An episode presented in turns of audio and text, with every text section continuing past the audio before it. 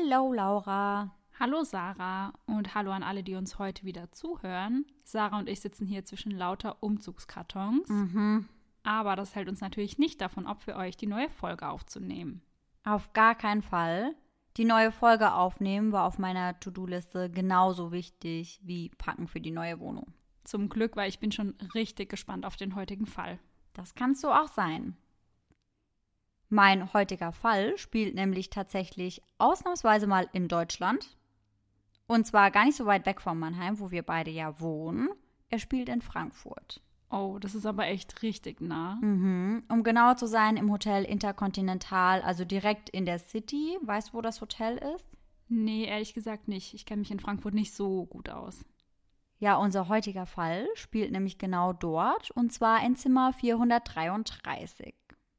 Aber fangen wir erst einmal von vorne an. Im Jahr 2015 zieht eine mehrköpfige Familie aus Südkorea gemeinsam nach Deutschland, um sich hier ein neues Leben aufzubauen. Die Familie war anscheinend mit dem Vorhaben eingereist, ein Import-Export-Geschäft aufzumachen, aber hier spaltet sich die Berichterstattung tatsächlich etwas. Manchmal heißt es, es wäre ein Import-Export-Geschäft gewesen, in anderen Berichten heißt es dann ein Restaurant aber das hat eigentlich gar nicht so viel mit dem Fall zu tun, weswegen ich da auch nicht wirklich weiter geforscht habe. Die Gruppe bestand aus einer 41-jährigen Frau, welche wir hier Frau P nennen werden, und ihrem 15-jährigen Sohn Jejun. Der Vater soll später dann ebenfalls wieder nach Deutschland kommen, war zu dieser Zeit allerdings wieder in Korea, da er dort wohl noch einiges erledigen musste und so die letzten Umzugssachen einfach abwickeln musste. Also so wie du aktuell? Ja, so ungefähr. Begleitet wurden die beiden von der 44-jährigen Cousine von Frau P., welche wir hier Frau K. nennen werden. Ich hoffe, das führt nicht zu Verwirrungen. Ja. Also es ist auf jeden Fall die Cousine von Frau P., welche Mhm. im Endeffekt dann auch die Geschädigte in der heutigen Geschichte ist. Frau K. war zu diesem Zeitpunkt frisch geschieden und sehr vermögend und hat außerdem zwei Kinder. Ihre 19-jährige Tochter und ihren 21-jährigen Sohn, die natürlich mit nach Deutschland gekommen sind. Sowie ein weiterer jugendlicher Verwandter, der ebenfalls 15 Jahre alt war und die Familie nach Deutschland begleitete. Seine Mutter war wohl auch zeitweise mit in Deutschland und ist auch zu diesem Zeitpunkt in Deutschland, spielt aber in unserem Fall eigentlich keine große Rolle, weil sie daran überhaupt nicht beteiligt ist. Die Kinder sollten hier einfach eine bessere Ausbildung bekommen, sie sollten hier studieren können und man hoffte auch, dass die Jungen vielleicht in einer guten Fußballmannschaft unterkommen würden.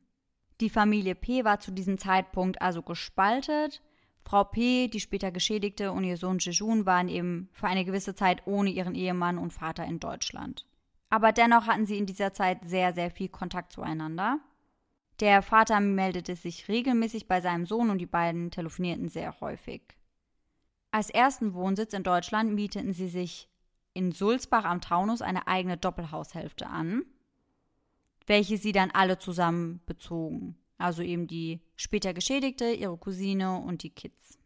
Sulzbach ist je nachdem, wohin man in Frankfurt möchte, etwa 15 Minuten mit dem Auto entfernt. Ich musste das erstmal googeln, weil ich hätte das nicht gewusst. Ich auch nicht, ehrlich gesagt. Und sie wollten sich auch gezielt im Rhein-Main-Gebiet niederlassen, da hier die größte koreanische Gemeinde Europas zu Hause ist. Was Ah. ich auch nicht wusste. Europas. Mhm. Oh, das wusste ich auch nicht. Mhm. Wieder was dazugelernt. Ja, echt so.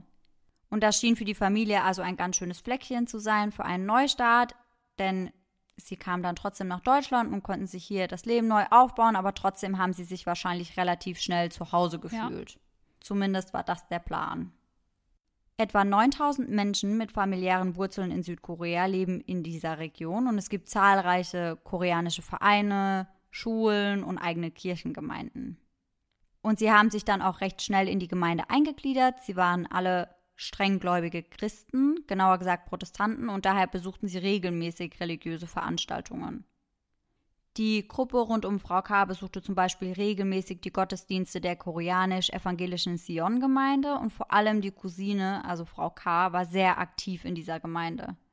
Sie engagierte sich überdurchschnittlich und da sie ja auch recht wohlhabend war und mittlerweile ein größeres Vermögen angehäuft hatte, spendete sie sogar die ein oder andere Summe an die Gemeinde. Generell kann man zusammenfassend sagen, dass Frau K. wohl sehr streng war, was ihren Glauben betrifft und sie lebte auch wirklich sehr, sehr streng danach. So streng, dass selbst ihre Familienmitglieder, die ja ebenfalls strenggläubig waren, überrascht waren. Also das war schon noch mal eine Ecke mehr als die anderen. Schon noch mal eine ganz andere Hausnummer dann. Ja, definitiv. Ansonsten soll sich die Familie aber eher eingeigelt haben. Die Rollläden des Hauses waren zum Beispiel immer unten, also den ganzen Tag über müssen sie eigentlich im Dunkeln gelebt haben. Oh Gott. Ich fand das auch schon sehr merkwürdig, Mhm. aber ihre Nachbarn fanden das zwar auch merkwürdig, haben sich aber nicht mehr dabei gedacht. Der Ehemann von Frau P., welcher zu diesem Zeitpunkt noch in Südkorea war, telefonierte ja, wie bereits erwähnt, regelmäßig mit seinem Sohn Jejun und dieser fing dann nach einer kurzen Zeit an, über merkwürdige Geschehnisse rund um seine Mutter zu sprechen. Der Sohn erzählte seinem Vater nämlich, dass er glaubt, dass seine Mutter entweder verrückt geworden sei oder vom Teufel besessen wäre. Nach und nach begann die Familie dann wirklich davon überzeugt zu sein, dass sie von Dämonen oder vom Teufel verfolgt wurden. Das spätere Opfer und ihr Sohn Jejun berichteten beide davon, dass es zunächst mit merkwürdigen Albträumen angefangen hätte. Generell hatten wohl alle Kinder Albträume und die beiden erwachsenen Frauen verfielen dann irgendwann auch in ein heftiges Beten, so wird das Mhm. zumindest geschildert. Wobei eine von ihnen, das spätere Opfer, also Frau P., sogar vorübergehend das Bewusstsein verloren hat. Beim Beten oder wie? Genau. Also Okay. sie wären wirklich wie in so einem eigenen Film gewesen und Mhm. hätten da wirklich ganz extrem gebetet und versucht, irgendwie da zu erreichen, dass eben diese Dämonen und der Teufel oder was auch immer sie da verfolgte, Ja. eben von ihnen ablässt. Und das hat sie vielleicht einfach so angestrengt, dass sie wirklich ohnmächtig wurde. Das ist ja schon ziemlich heftig. Mhm. Sie berichten dann sogar von angeblichen Geistersichtungen. Das spätere Opfer glaubte zum Beispiel, dass sie einen schwarzen Schatten an der Garagenmauer gesehen hätte. Und das war dann auch tatsächlich der ausschlaggebende Grund, weshalb sie am 4. Juni dann in das Intercontinental Hotel in Frankfurt flüchteten. Mhm. Aber dazu kommen wir dann später nochmal. Denn jetzt bleiben wir erstmal in dem Haus in Sulzbach. Irgendwann bekamen nämlich auch die Nachbarn dann etwas von der Familie mit. Sie hörten wohl regelmäßige Geräusche aus dem Haus der Familie, vor allem nachts. Koreanische Gesänge im Wechsel mit Geschrei.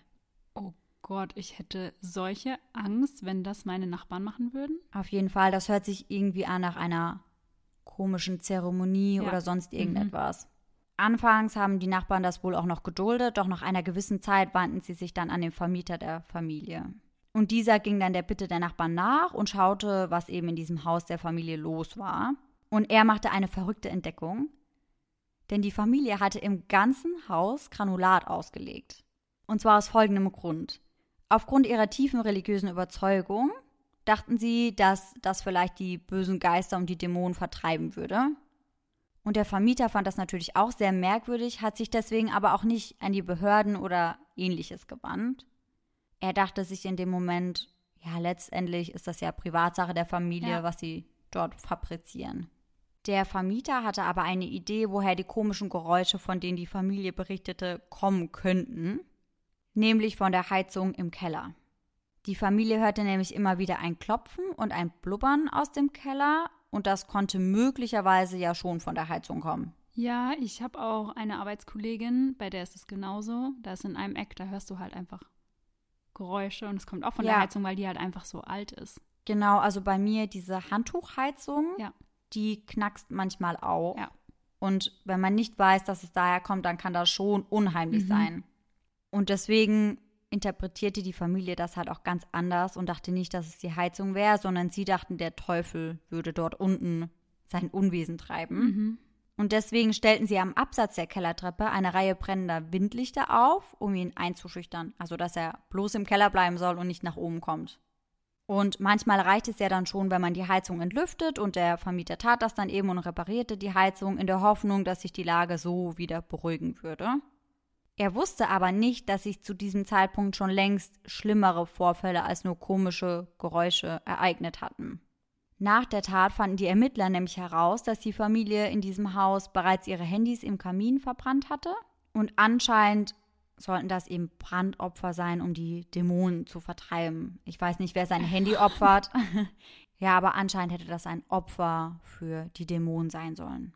Also, das wäre jetzt das Letzte, an was ich gedacht hätte. So bei Opferungen denkt man doch eher an, weiß ich nicht, Tiere oder keine Ahnung, jetzt krass gedacht. Laura hätte direkt irgendein Tier geopfert.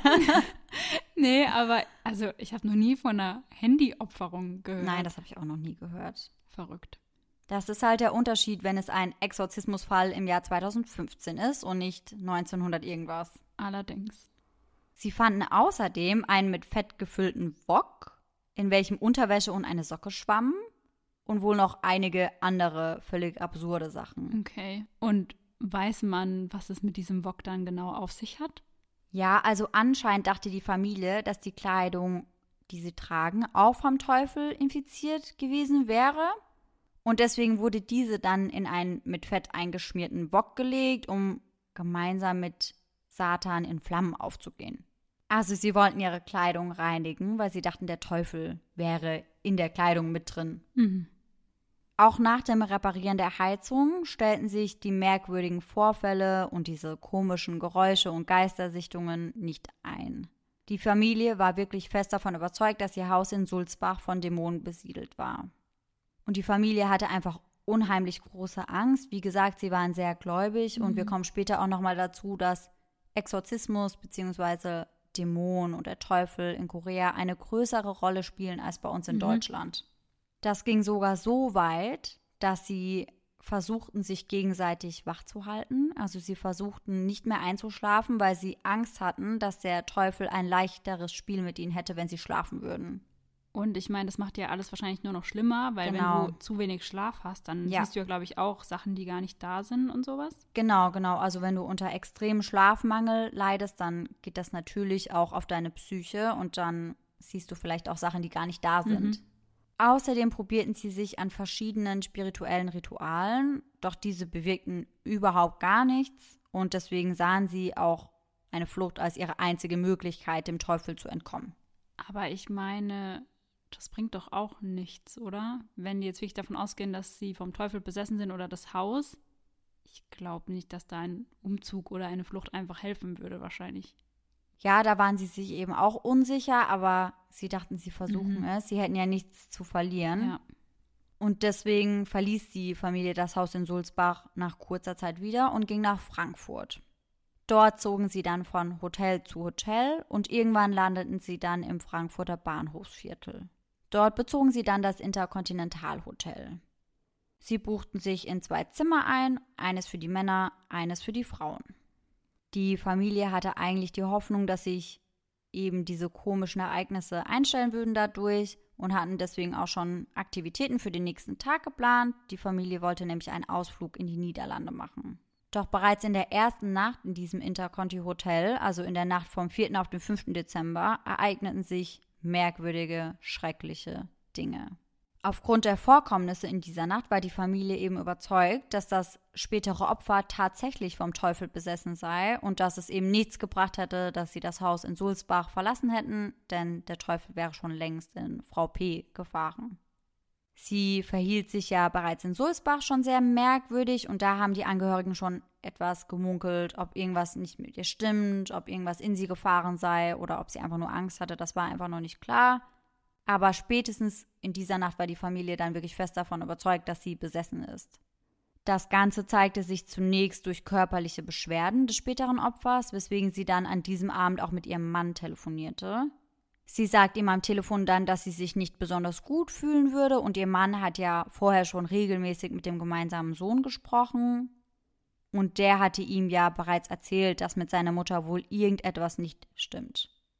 Und ich glaube, für uns beide würde das total merkwürdig klingen, wenn uns jetzt jemand anrufen würde und würde sagen, du, ich glaube, XY ist vom Teufel besessen oder von ja. einem Dämon. Mhm. Aber der Mann von Frau P. reagiert da wohl sehr ruhig drauf. Als wäre das so das Allernormalste auf der Welt. Er reagiert wohl recht gleichgültig auf die ganzen Vorkommnisse und auf den aktuellen Zustand seiner Frau und er sagt auch, er denkt, seine Frau ist dort in guten Händen. Okay, krass. Das fand ich auch, vor allem, weil man bedenken muss, dass im Laufe des Telefonats auch wirklich deutlich darüber gesprochen wird, dass man einen Exorzismus an der Frau in Erwägung zieht. Und er ist da einfach, ja, go for it. Ja, oder? mach einfach mal. Also, das wird hier, glaube ich, also zumindest uns wird es nicht passieren, dass da jemand sagen wird, ja, okay, John, äh, Niemals. treibt der Sarah mal den Teufel aus. Ja, melde dich später, wie es lief. Also. Wow. Ja, aber er reagiert da sehr, sehr gelassen und die Familie Mhm. ist generell wohl sehr zuversichtlich. Sie sagen, dass wenn man eindringlich beten würde, dann würde sich die Situation schon beruhigen. Mhm. Doch das war ein Trugschluss. Denn im Laufe des Abends ändert sich die Lage. Das spätere Opfer soll zunächst sehr verwirrt gewesen sein. Sie sei zunächst auf und ab gelaufen und habe heftig gebetet. Im Verlauf der Nacht sei ihr Zustand dann immer schlimmer und schlimmer geworden. Sie wäre gegen sich selbst gewalttätig geworden und habe sich blutende Wunden in die Zunge gebissen. Mhm. Also sie hat sich selbst in die eigene Mhm. Zunge gebissen. Und gegen zwei Uhr in der Nacht wäre sie dann komplett ausgerastet und schreiend durch das Hotelzimmer gerannt. Sie hat um sich geschlagen, sich selbst Verletzungen zugefügt und Selbstgespräche geführt. Mit einer krächzenden Stimme. Oh Gott, das ist so unheimlich. Ja, das hört sich einfach an wie in einem Horrorfilm. Hm.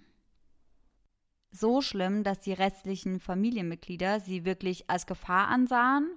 Zum einen für sich selbst, aber eben auch für die anderen Familienmitglieder, die ja eben im gleichen Hotelzimmer waren. Mhm.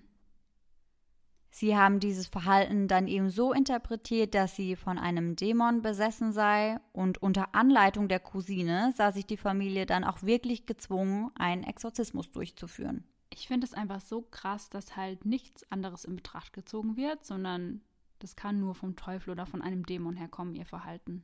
Ja, genau. Also die Familie ist sich da ziemlich sicher, dass es eben nur das sein kann. Mhm. Und man muss dazu sagen, dass die Cousine, also Frau K., gelernte Krankenschwester war. Ach, also hätte sie ja schon auch eigentlich beurteilen können, dass es von etwas anderem her stammen könnte. Ja, also ich finde, sie hätte das zumindest mal in Erwägung ziehen Ja, können. ja. Es wird dann auf jeden Fall beschlossen, dass ein Exorzismus nach koreanischem Ritus an Frau P. durchgeführt wird. Ob sie diesem Ritus eben zustimmt oder zugestimmt hat, ist nicht klar.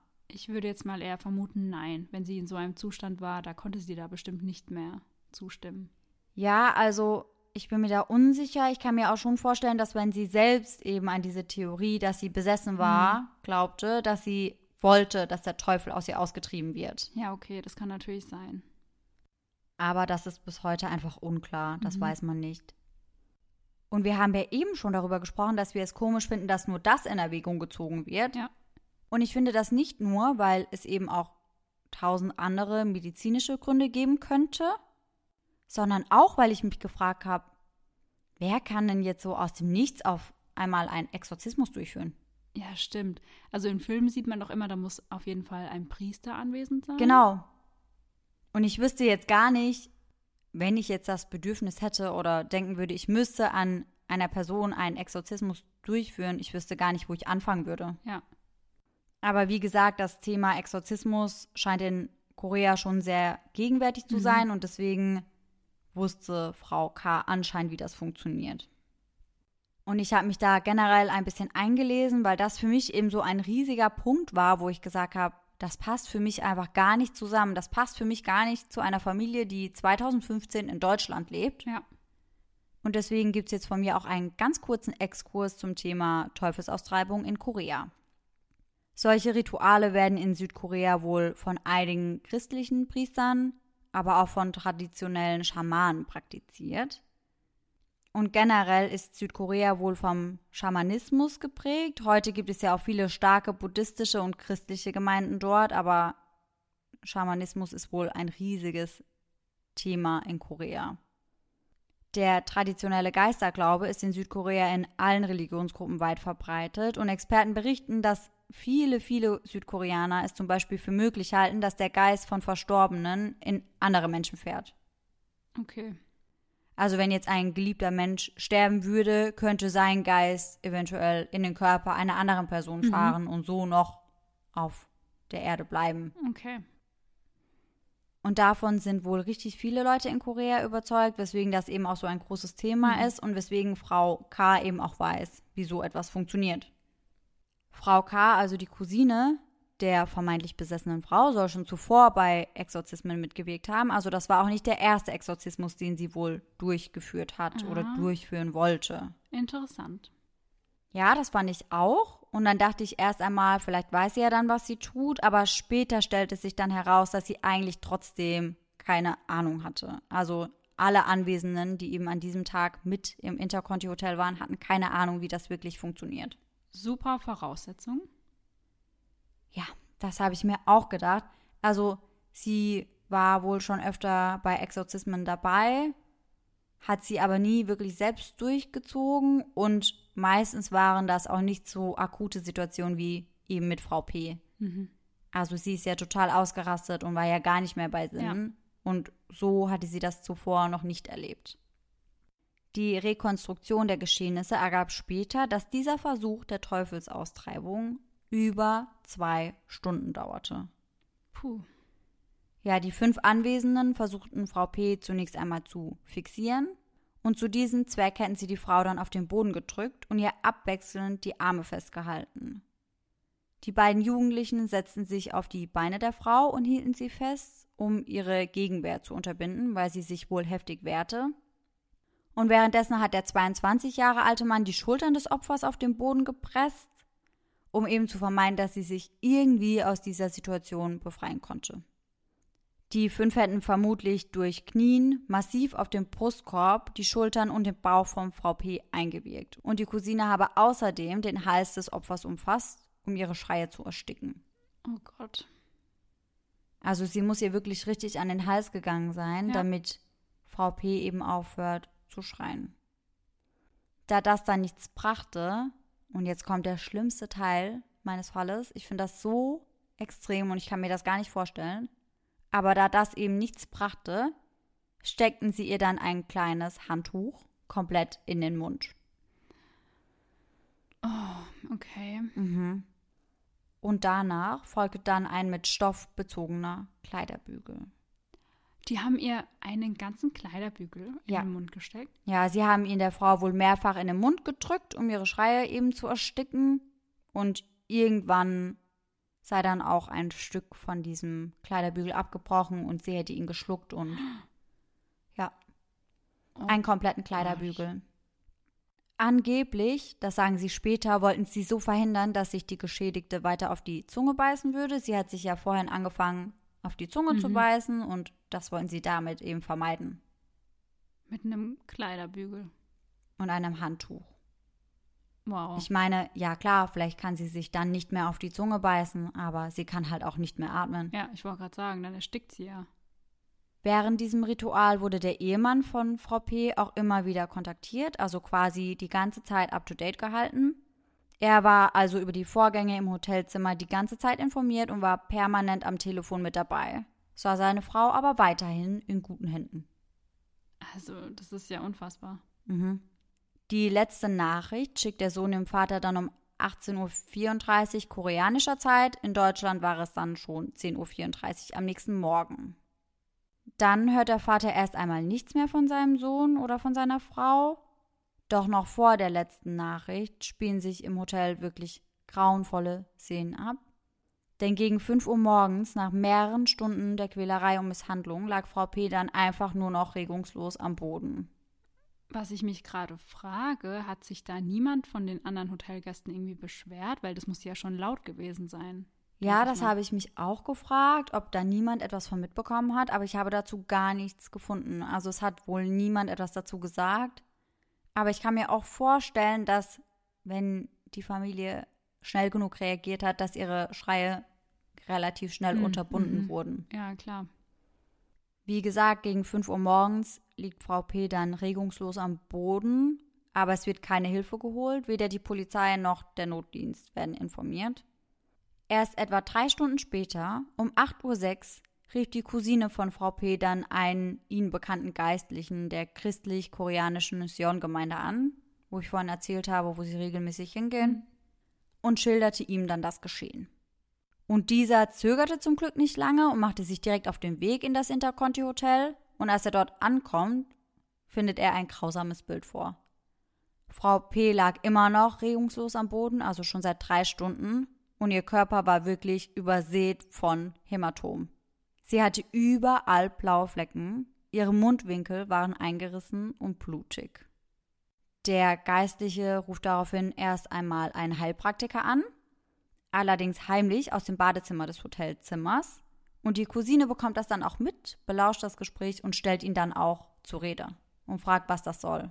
Ich frage mich aber gerade auch, was soll denn ein Heilpraktiker da dann noch machen? Das habe ich mich auch gefragt, aber die Cousine spricht ihn darauf an, weil sie generell der Meinung wäre, dass Frau P keine Hilfe brauchen würde.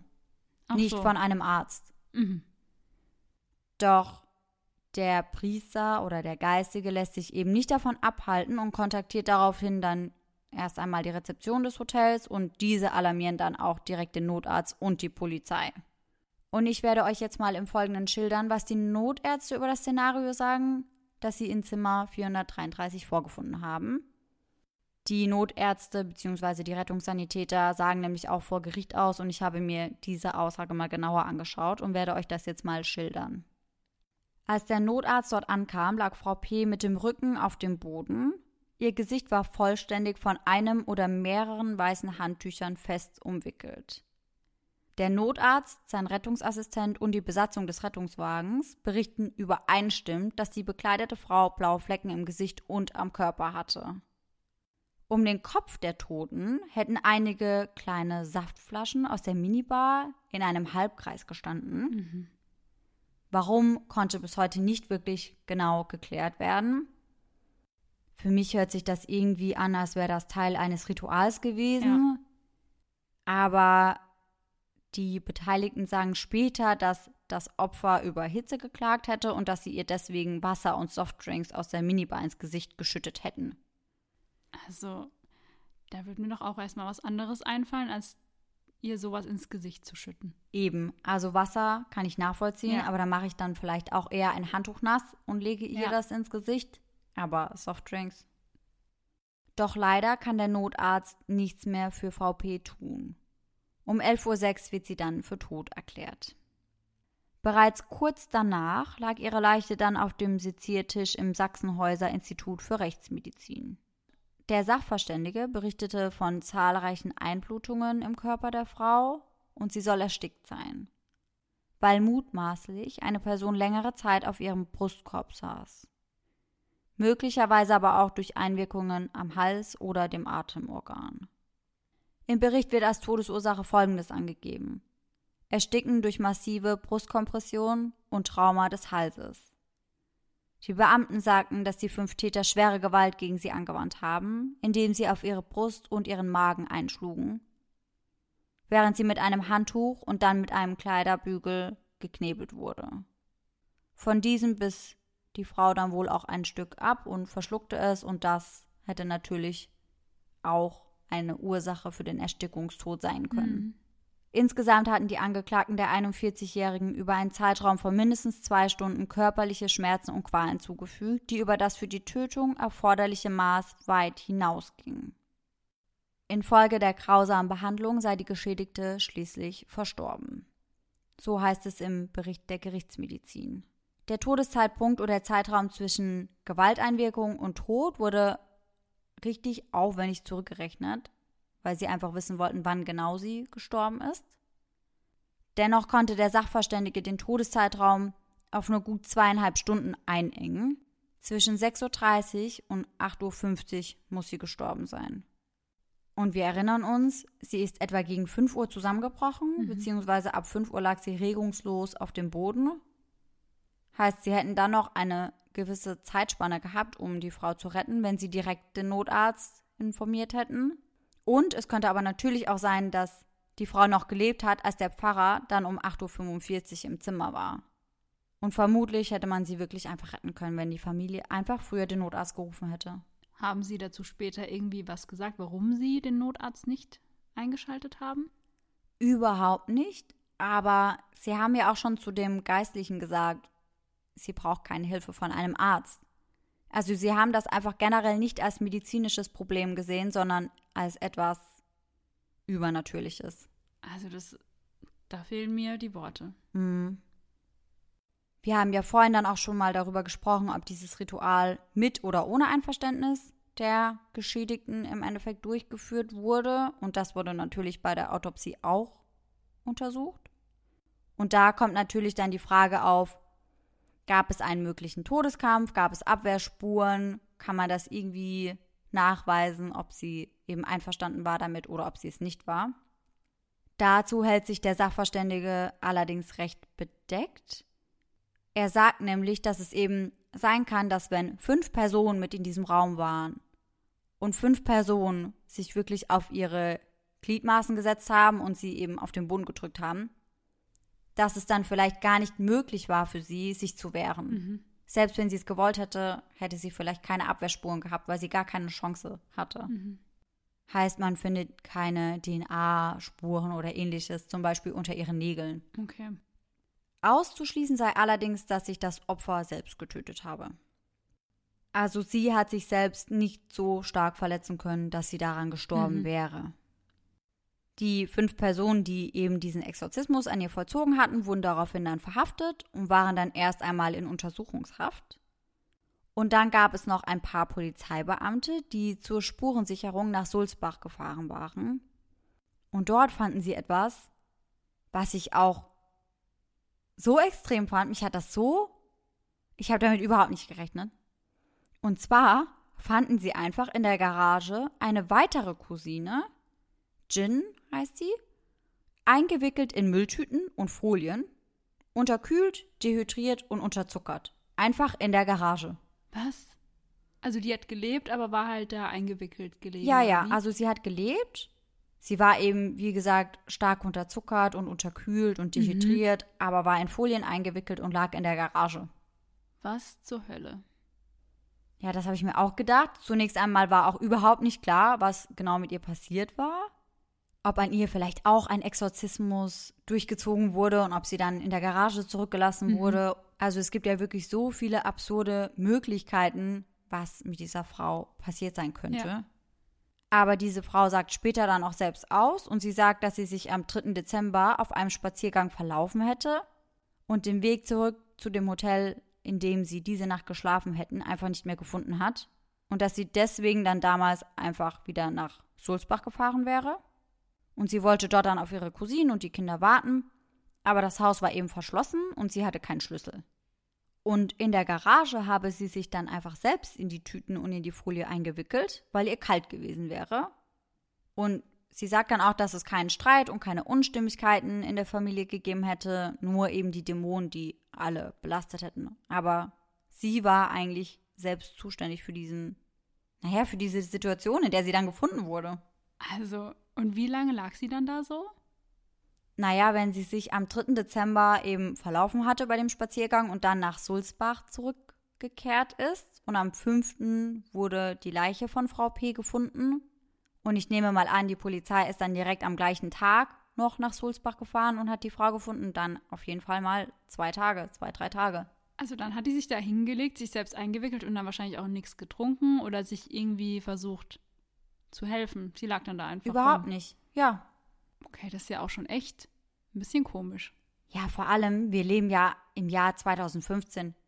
Sie hätte doch ihre Familie irgendwie erreichen können und hätte sagen können, du, ich finde den Weg nicht mehr. Oder hätte, selbst wenn sie kein Handy gehabt hätte, dann fragt man doch einen Passanten, hey, ich bin in dem und dem Hotel. Und ja. wie komme ich da wieder hin? Weil die Handys waren ja doch schon verbrannt im Ofen. Ah ja, stimmt. Ja, aber man kann ja sich durchfragen, eigentlich. Ja, prinzipiell schon, aber das war später in dem Gerichtsprozess auch ein großes Problem, denn die Familie war ja erst seit sechs Wochen in Deutschland mhm. und deswegen war die Sprachbarriere eben schon relativ hoch. Okay, aber da muss sie ja echt wahrscheinlich auch kein Geld dabei gehabt haben oder so, wenn sie sich dann nichts holen konnte oder sich irgendwie, ja. Ja, aber egal, ob ich kein Geld dabei habe und egal, ob ich die Sprache nicht spreche, die eben in diesem Land gesprochen wird, ich würde mich halt niemals selbst in eine Garage legen, mich in Mülltüten und Folie einwickeln und da chillen. also. Das wird mir auch als letztes einfallen. Nee, das wird mir wahrscheinlich gar nicht einfallen, aber ich weiß nicht, wie lange hätte sie denn da gewartet, bis sie verdurstet wäre oder was? Also. Ja, das habe ich mich eben auch gefragt. Wie lange hätte sie denn dort gewartet? Und ich meine, die Familie hatte dort ja auch Nachbarn. Ja. Und sie hatten ja auch den Vermieter. Ja. Im schlimmsten Fall hätte sie einfach den Vermieter kontaktiert und der hätte ihr vielleicht die Tür öffnen können. Ja. Aber wie gesagt, wir wissen einfach nicht, wie groß die Sprachbarriere da eben war und vielleicht auch die Hemmung, die sie deswegen hatte. Und vielleicht hatte sie ja wirklich kein neues Handy mehr. Mhm. Ich weiß nicht, ob sie sich nach dem Opfern ihrer Handys quasi neue besorgt haben. Ja. Aber Jejun oder seine Mutter mussten ja ein Handy gehabt haben, denn sie hatten ja Kontakt noch zu dem Vater. Ja, stimmt. Also einer hatte auf jeden Fall ein Handy dabei. Genau. Muss ja so gewesen sein. Obwohl, kann man nicht auch von den Telefonen im Hotelzimmer nach außen telefonieren? Ja, das weiß ich auch nicht. Also es könnte schon sein, dass man da auch eben extern anrufen könnte und nicht nur hotelintern, aber dazu habe ich nichts gefunden. Dennoch war das auf jeden Fall ziemlich, ziemlich absurd, dass diese Frau eben nach so einem Fall dann in der Garage gefunden wurde. Ja. Aber kommen wir jetzt zum Prozess gegen die fünf Angeklagten. Der Prozess beginnt am 10. Oktober 2016. Mit gesenktem Kopf und gekrümmtem Rücken sitzt der Sohn des Opfers da, so gut wie regungslos und blickt auf seine gefalteten Hände, die er in seinem Schoß liegen hat. Er trägt eine sportliche Jacke, ein blaues Hemd, rote Jeans und eine dunkle Hornbrille. Er sieht eher aus als ein Kind, als ein Erwachsener. Und er ist ja auch gerade einmal 16 Jahre Mhm. alt.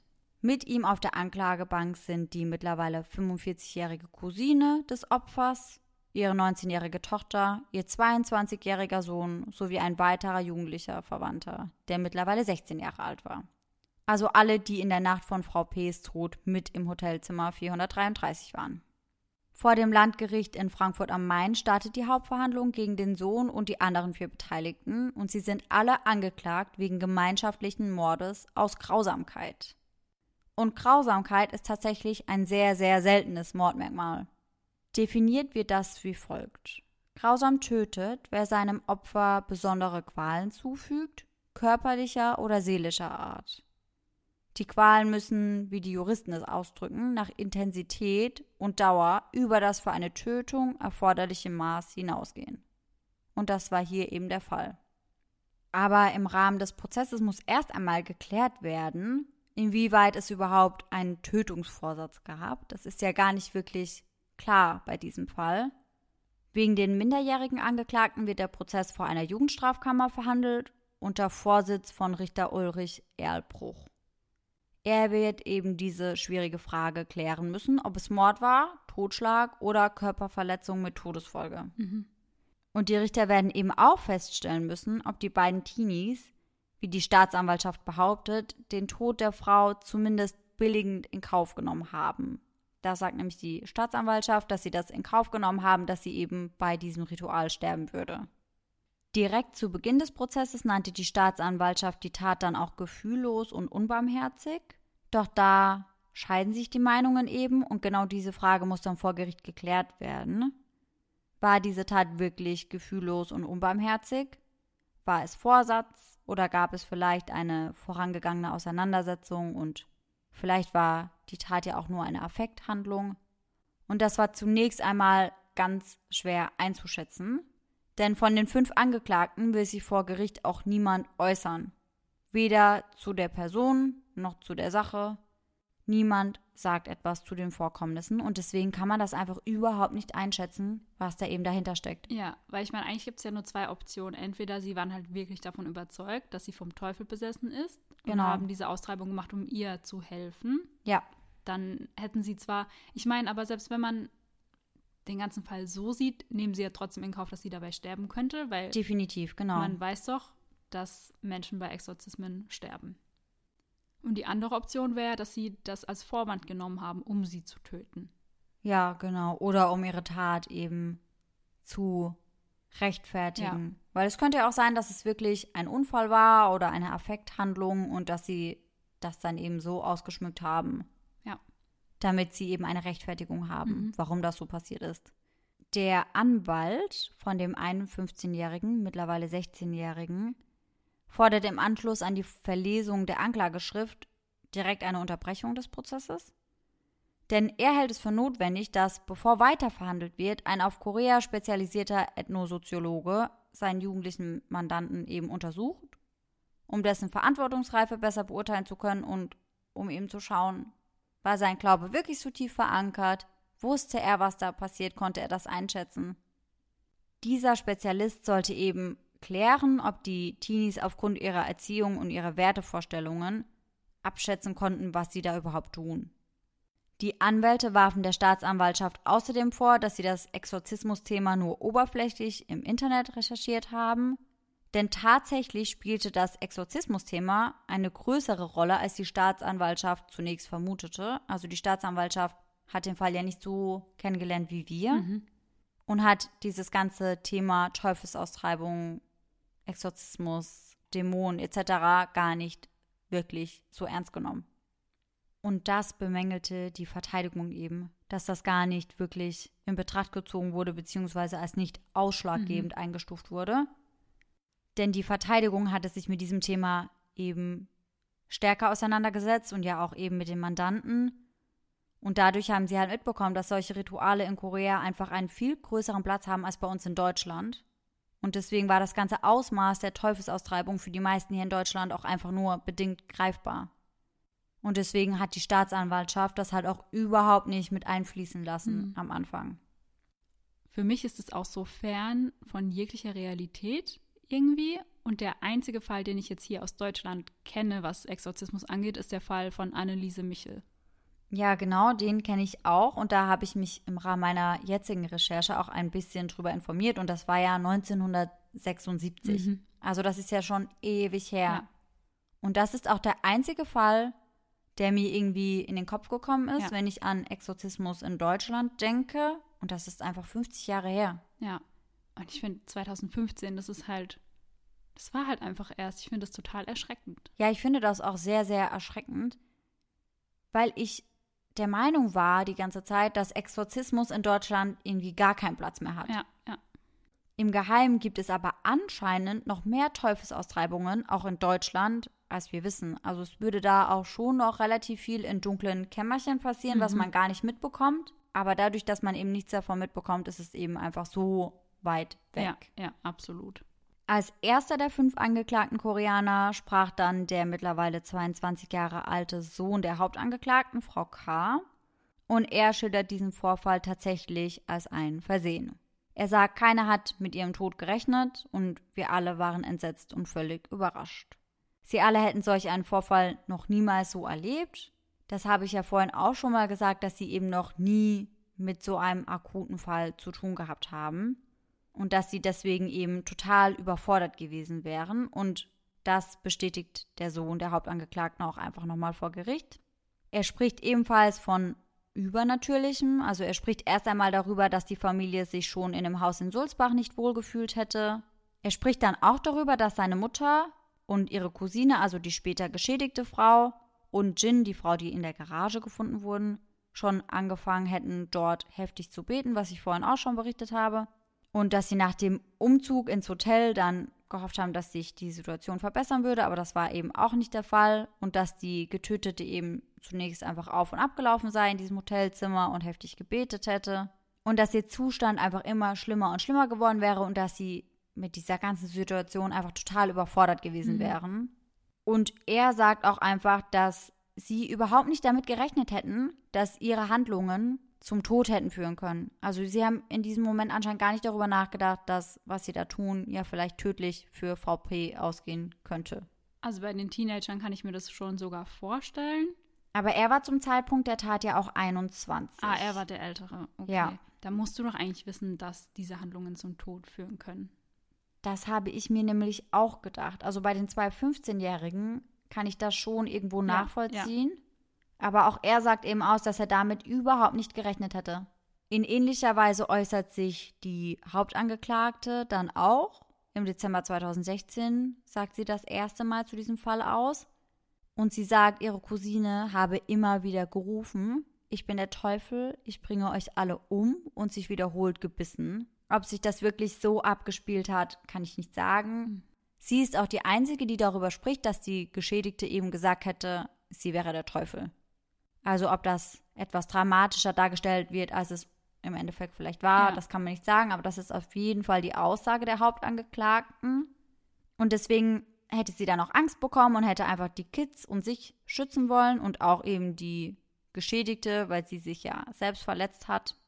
Und deswegen habe sie dann den Kopf der Cousine, ihrer Cousine eben festgehalten und auf den Boden gedrückt und hätte versucht, sie davon abzubringen, sich selbst zu verletzen. Mhm. Und sie sagt dann auch noch einmal aus, dass sie eben von einem spirituellen Problem ausgegangen wäre und nicht von einem medizinischen, worüber wir es vorhin ja auch schon mal hatten. Sie wollte ihr also unbedingt helfen, wusste aber nicht, wie eine Teufelsaustreibung in dieser speziellen Situation funktionieren sollte. Gab aber an, dass sie in Korea auf jeden Fall nach strengen spirituellen Regeln gelebt hätte und von der Existenz des Teufels und anderer böser Geister und Dämonen überzeugt gewesen sei. Also das ist auch eine riesige Sache in ihrer Aussage. Sie berichtet dann wohl aber auch über weitere Teufelsaustreibungen, an denen sie teilgenommen hätte, beziehungsweise die sie mit durchgeführt hätte. An dem kleinen Bruder von Jejun, das ist ja der 15-jährige, mittlerweile 16-jährige Sohn der Geschädigten, ne? Hätten sie auch einen Exorzismus durchgeführt. Und das wäre in den Räumen einer koreanischen Kirchengemeinde in Spalbach passiert. Die Kirche dort äußert sich aber überhaupt nicht dazu. Sie streiten das Ganze eher ab, mhm. als dass sie etwas dazu sagen würden. Bei dem kleinen Bruder von Jejun glaubten sie, dass die Teufelsaustreibung nicht funktioniert hatte und deswegen schicken sie das Kind dann auch wieder zurück nach Südkorea zu dem Vater. Okay, ja. Mhm. Auch die Mutter von dem 15-Jährigen, der mit in Deutschland war, wurde Opfer eines Rituals. Also auch bei ihr dachten sie eben, dass sie besessen wäre und deswegen haben sie auch an ihr einen Exorzismus durchgeführt. Allerdings hätte auch dieser Exorzismus wohl nicht funktioniert mhm. und deswegen haben sie die Frau dann einfach aus der Gruppe ausgeschlossen. Also, das ist ja. Pass auf, es kommt noch besser. Weißt du, was sie ihrem Sohn erzählt haben? Nee dass die Frau gestorben wäre und dass sie nun ein Zombie sei. Was? Mhm. Also, wa was ist da los? Ich kann das auch überhaupt nicht nachvollziehen. Gar, also ich kann mich da gar nicht reindenken. Auch die Tochter der Hauptangeklagten hat in dem Prozess erklären lassen, durch den Verteidiger sie das nicht selbst ausgesagt, aber hat es ihrem Verteidiger wohl so mitgegeben, dass an ihr ein Exorzismus verübt wurde. Mhm. Und ich finde einfach, wenn sie so darüber berichten, ja, an dem haben wir einen Exorzismus durchgeführt, an ihm auch, ja. an ihr auch, dann klingt das, als wäre das etwas total Alltägliches. Ja. Also da frage ich mich ja auch, was, wie haben die sich denn alle verhalten, dass die geglaubt haben, dass die alle vom Teufel besessen sind? Das habe ich mich halt auch gefragt. Das muss ja wirklich ein dauerhafter Ausnahmezustand gewesen sein ja. in dieser Familie. Ja. Auch der Sohn der Getöteten äußert sich dann zu den Geschehnissen und Ihm ist es vor allem wichtig, sich zu der Anklage zu äußern. In dieser wird er nämlich beschuldigt, mit voller Kraft gegen den Brustkorb seiner Mutter geschlagen zu haben. Und er sagt dann aus, dass er wirklich nur leicht gegen den Brustkorb seiner Mutter geschlagen hätte und nicht mit voller Kraft. Er sei vorher auch von einer Mitangeklagten dazu aufgefordert worden, von Frau K. Und er sagt, er wusste überhaupt nicht, was in dieser Situation zu tun sei und deswegen hätte er das eben einfach so getan. Und in Korea ist es ja generell so, dass das Wort des Älteren mehr Gewicht hat. Und deswegen kann ich mir schon auch vorstellen, dass sich die Jugendlichen, die ja zur Tatzeit zwischen 15 und 21 waren, sich nicht getraut haben, irgendetwas gegen Frau K. zu sagen. Ja, und gerade die Jüngeren, also die 15-, 16-Jährigen, ich mhm. glaube, in dem Alter ist man generell schon stark beeinflussbar. Definitiv. Vor allem, wenn du dann halt zu den Älteren aufblickst und denen einfach vertraust, dann Eben. machst du wahrscheinlich einfach, was die dir sagen. Eben, und das war ja für sie in dem Moment auch eine vertrauenswürdige Person. Ja. Das war ja eben die Tante beziehungsweise die eigene Mutter. Und dann hört man eben darauf. Und vor allem, wie du vorhin gesagt hast, wenn das schon bei mehreren Familienmitgliedern durchgeführt wurde, dieser Exorzismus, ist es für sie wahrscheinlich auch echt nichts komplett Außergewöhnliches, sondern es gehört halt ab und zu mal dazu. So klingt es ja irgendwie. Ja, ich glaube, am Anfang war das tatsächlich auch so. Und als die Situation dann so gekippt ist, wussten sie sich selbst gar nicht mehr zu helfen und waren wahrscheinlich auch einfach froh, dass Frau K. eben gesagt hat, was zu tun ist. Am 17. Februar 2017 rückte dann die Staatsanwältin auch von ihrem Plädoyer ab. Also sie war nicht mehr der Meinung, dass das gemeinschaftlicher Mord war.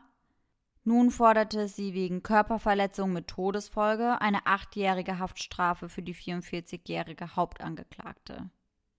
Denn sie ist nach wie vor davon überzeugt, dass sie sich angemaßt habe, über Leben und Tod anderer zu entscheiden. Ja. Bei den vier Mitangeklagten plädierte die Staatsanwältin ebenfalls auf Körperverletzung mit Todesfolge in jeweils minderschweren Fällen. Die Hauptangeklagte habe die Verantwortung für die ganze Gruppe getragen. Dennoch wurde ihr helfen wollen vor religiösem Hintergrund wohl zugute gehalten. Mhm. Am 20. Februar dann die Urteilsverkündung. Die 44 Jahre alte Cousine des Opfers wurde wegen schwerer Körperverletzung mit Todesfolge zu nur sechs Jahren Haft verurteilt. Die anderen vier wurden wegen Körperverletzung mit Todesfolge in einem minderschweren Fall nach Jugendstrafrecht verurteilt. Der Sohn der Haupttäterin wurde zu 24 Monaten Haft verurteilt, seine Schwester zu 21 Monaten Haft. Und die beiden zum Tatzeitpunkt 15-jährigen Jungen wurden beide zu 18 Monaten Haft verurteilt. Alle vier Jugendstrafen wurden allerdings zur Bewährung ausgesetzt, das heißt, nur die Hauptangeklagte musste letztendlich dafür ins Gefängnis. Okay, krass. Der Vorsitzende Richter begründete die Strafzumessung unter anderem damit, dass er in der Hauptverhandlung eben mitbekommen hätte, beziehungsweise es wäre widerlegt worden, dass es sich dabei nur um grausame Folter gehandelt hätte, die eben nur das Ziel gehabt hätte, die Angehörige qualvoll zu töten. Er hätte in der Hauptverhandlung einfach mitbekommen, dass das so nicht stimmte und dass die Tat nicht geschehen sei, um das Opfer zu töten, sondern wirklich aus spiritueller Überzeugung. Und er glaubte wirklich, dass die Angeklagten zu diesem Zeitpunkt gedacht haben, sie müssten einen Dämonen oder den Teufel austreiben. Der Richter beschrieb es als ein emotional außergewöhnliches, dynamisches Geschehen mit tragischen Zügen, aber nicht eben als Vorsatz oder als Mord aus Grausamkeit.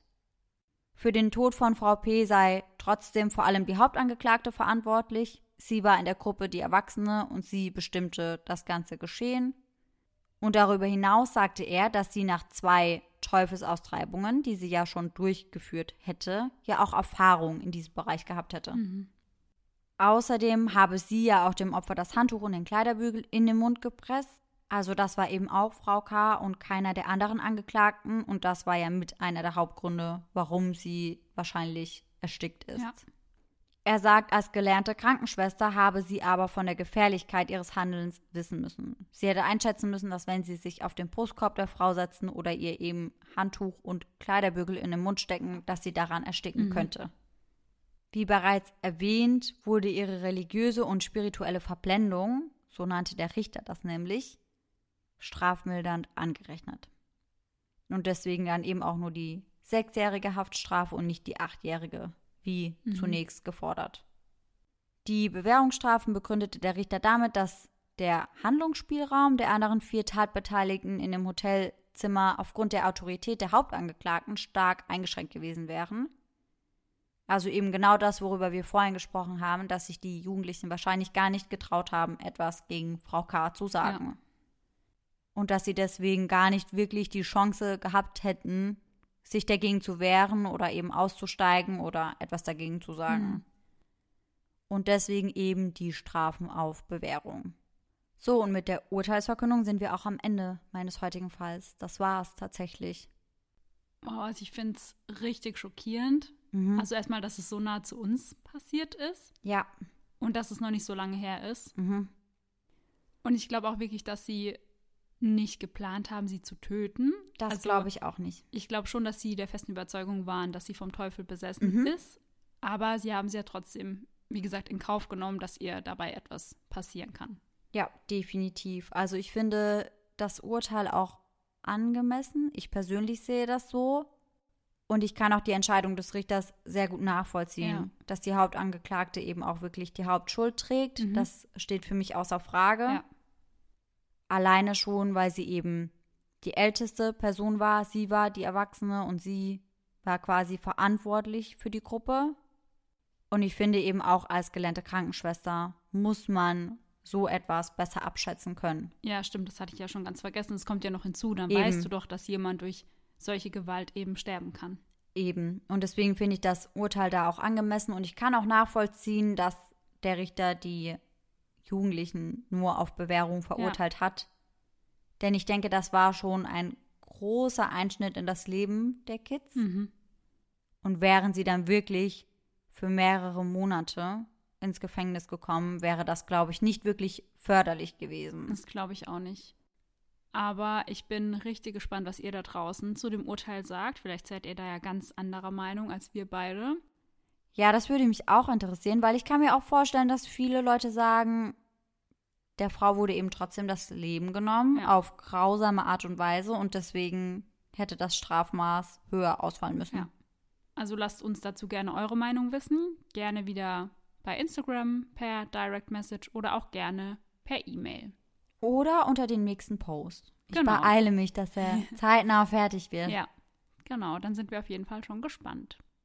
So, und da wir ab jetzt ja nicht mehr Rikis Gruselgeschichten vorlesen, sondern irgendwelche Urban Legends oder Lagerfeuergeschichten, die wir zugeschickt bekommen oder die wir so im Internet finden, machen wir das so, dass nicht mehr ich alles vorlese, sondern dass wir uns abwechseln. Heißt, wenn es wie heute ist, dass ich den Fall vorstelle, dann wird Laura die Geschichte, Story, whatever erzählen. Ja, und dann fangen wir gleich mal an. Und diese Geschichte wurde uns von mehreren Hörern zugeschickt und mir selbst wurde diese auch schon erzählt, dass sie einer Bekannten von einer Bekannten der Freundin passiert ist. Ja, ja, immer so. Ich kenne jemanden, der jemanden kennt, der jemanden kennt. Ja. Und, ja, dann weißt du eigentlich schon. Wenn die Geschichte schon so anfängt. mhm, sehr glaubwürdig. Also mal schauen, ob ihr die Geschichte auch schon kennt. Auf einer Party hatte die Bekannte einer Bekannten ein paar nette Stunden mit einem Mann verbracht, den sie dort kennengelernt hatte. Nach einer wilden Knutscherei schlug er ihr vor, ihn nach Hause zu begleiten. Sie lehnte ab. Am Morgen nach der Party hatte sie einen hässlichen roten Ausschlag im Gesicht. Sie ging zum Arzt, der die Hautkrankheit untersuchte. Mhm. Also ich, ja, ich kenne die Geschichte auf jeden Fall schon mal. Tage später rief der Mediziner bei seiner Patientin an und fragte hartnäckig nach ihren intimen Kontaktdaten. Denn das Ergebnis aus dem Labor war erschreckend. Die Pickel waren durch eine Ansteckung mit Leichenbakterien hervorgerufen worden. Wie sich bei einer Untersuchung durch die Polizei herausstellte, lagen in der Wohnung der männlichen Partybekanntschaft bereits drei tote Frauen. Ja, und die Geschichte wird halt echt super oft, glaube ich, erzählt. Ja, die geht irgendwie wirklich rum. Also ich hatte auch einen Arbeitskollegen, der von dieser Geschichte erzählt hatte. Und er hat das auch so erzählt, als wäre das so safe. Ja. Als wäre das wirklich jemandem passiert, von jemandem, den er kennt. Und der kennt jemanden und was weiß ich was. Ja, das ist halt immer das Ding, auch von den Leuten, von denen ich es bisher gehört habe. Die haben auch mal gesagt, das ist auf jeden Fall der und der Person passiert. Und mir wurde auch mal so eine ähnliche Story erzählt. Mhm. Und ich war fest davon überzeugt, dass die passiert ist, bis ich die gefühlt aus allen Ecken gehört habe, in anderen Podcasts gehört habe. Und ich war so, Moment. Also irgendwas stimmt hier nicht. Ich frage mich halt, ob das entweder wirklich mal jemandem passiert ist und es dann halt vielleicht ein bisschen umgeändert wurde und halt so verbreitet wurde, dass es halt eine Legende ist. Aber ja, Ja, das könnte schon sein, aber ich frage mich halt auch immer, die Personen sagen ja, das habe ich von einer Person, die eine Person kennt, die eine Person kennt. Und irgendwer muss das ja dann von der Person haben, der es wirklich passiert ist. Ja. Und wenn das so viele unterschiedliche sind, angeblich, weil ich glaube nicht, dass es sich da immer um die gleiche Person handeln kann, Mhm. dann frage ich mich, da stimmt ja dann was nicht. Ja. Also das passiert ja nicht andauernd. Also ich Mhm. glaube kaum, dass das wirklich die Regel ist, dass sowas passiert. Und dann frage ich mich, erstens, wer sind diese Personen, die dann entweder erzählen, mir ist das passiert, oder die erzählen, eine Freundin von mir hat mir das erzählt und ihr ist Mhm. das wirklich passiert. Also, wie fängt das bitte an, die ganze Geschichte? Ja, ich meine, vielleicht haben wir ja jemanden unter unseren Hörern, die uns sagen, ja, das ist meiner besten Freundin passiert und ich weiß es ganz genau. Jetzt kriegen Wer wir wahrscheinlich so 500 DMs. Also nicht meiner besten Freundin, aber einer Freundin von meiner besten Freundin und der Freundin. Ja. Ja, Aber das frage ich mich wirklich. Also, wo findet so eine Geschichte ihren Ursprung? Aber Ja. das ist ja bei den meisten Urban Legends so. ja. Wir werden auf jeden Fall mal eine Umfrage in Instagram machen, weil mich interessiert es einfach, ob ihr diese Geschichten auch kennt. Deswegen, ich würde sagen, wir machen zu jeder Folge eine Umfrage, ob ihr diese Lagerfeuergeschichte kennt oder diese Urban Legends und was ihr uns dazu sagen Ja. könnt. Dann sind wir auf jeden Fall schon sehr gespannt auf die Nachrichten, die die nächsten Tage in unser Postfach reinflattern. Ja, da bin ich auch gespannt. Und somit sind wir wieder am Ende unserer Folge angelangt. Wir hoffen natürlich sehr, dass ihr alle nächsten Sonntag wieder mit dabei seid und bis dahin schöne Träume. Bis dann. Tschüss. Tschüssi.